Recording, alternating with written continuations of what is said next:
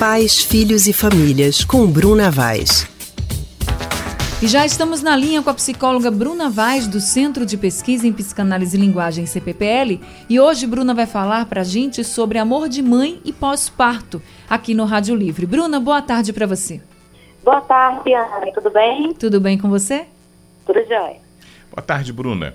Olha, a atriz Débora Nascimento deu uma entrevista sobre o nascimento da filha e disse que não amou a menina no mesmo instante em que nasceu.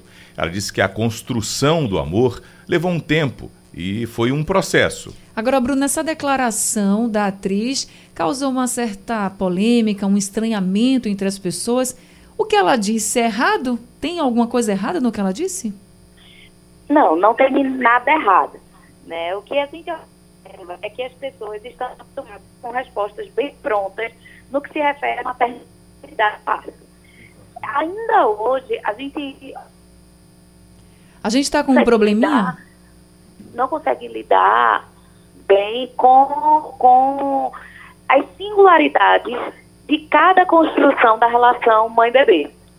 Então, muitas vezes, tanto as avós, às vezes, vão ajudar as suas filhas e, e dão as suas opiniões, e nem sempre é aquilo que a, aquela mulher que recebeu aquele bebê naquele momento precisa escutar. Então, assim, o que a gente sempre indica às pessoas é que as pessoas possam estar mais flexíveis e disponíveis para escutar e observar o que é que está acontecendo com aquela díade, né, com a relação mãe-bebê. Porque só assim vai poder chegar junto, ajudar.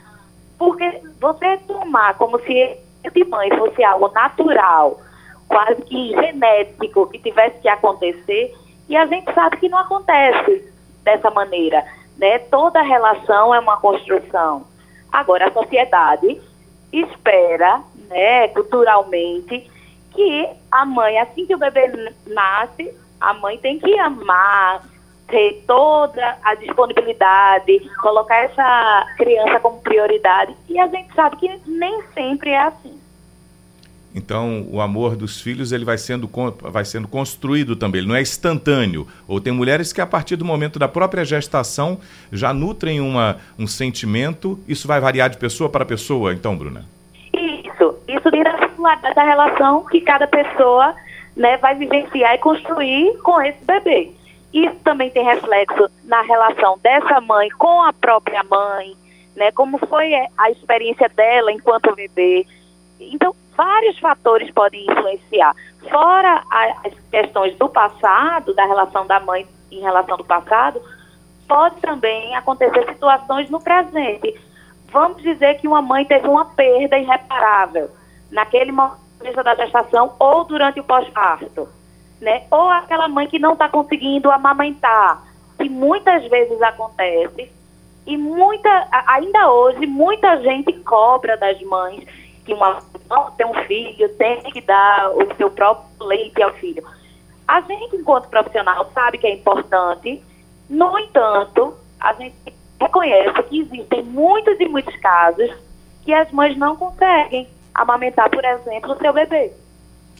E as pessoas têm que aceitar, apoiar e ajudar para não criar um problema ainda maior porque quem é mãe, quem já teve um bebê, sabe o quanto a gente quer fazer tudo do melhor para o nosso filho. Por exemplo, a amamentação não é algo fácil. É importante, mas não é algo fácil e muita gente não consegue. Você não pode entrar nessa neura de que tem que amamentar de todo jeito se você não consegue e pode até prejudicar essa relação com o bebê. Isso que é mais prejudicial, né, Bruna? Exatamente, até porque a gente fala muito em, em, em psicanálise que não só o ato de dar o leite no peito. Né? Muitas vezes, para aquela mãe que não teve leite, ou que não conseguiu amamentar, o bebê que não conseguiu pegar é, é, a auréola do seio da, da mamãe. Então, o que é que a gente diz? Que se dê a mamadeira, mas que seja da melhor forma, que olho no olho, um acolhimento feito por parte da família a essa mãe e a esse bebê, sabe? Ter os cuidados no sentido de não ter estresses. A gente sabe que o início sempre tem estresse, mas estresses desnecessários para esse momento. Então, assim, como eu concordo com a atriz aí que fez essa colocação, que essa relação vai sendo construída como qualquer outra. Agora, a gente sabe que cada mulher vai construir essa relação com seu bebê. Não adianta a gente dizer que tem uma receita.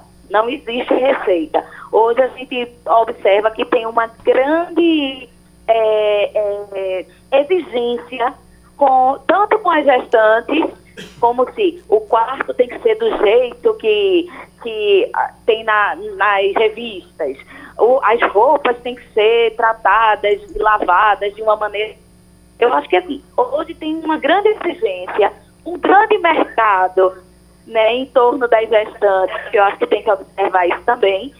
E também no pós-parto. Eu acho que assim, não tem regra e não tem receita. Tá certo, Bruna. Obrigada pelas suas informações, suas orientações aqui para todos os pais, familiares no Rádio Livre e até semana que vem. Até, Anne. Obrigada a vocês. A gente acabou de conversar com a psicóloga Bruna Vaz, do Centro de Pesquisa em Psicanálise e Linguagem, CPPL.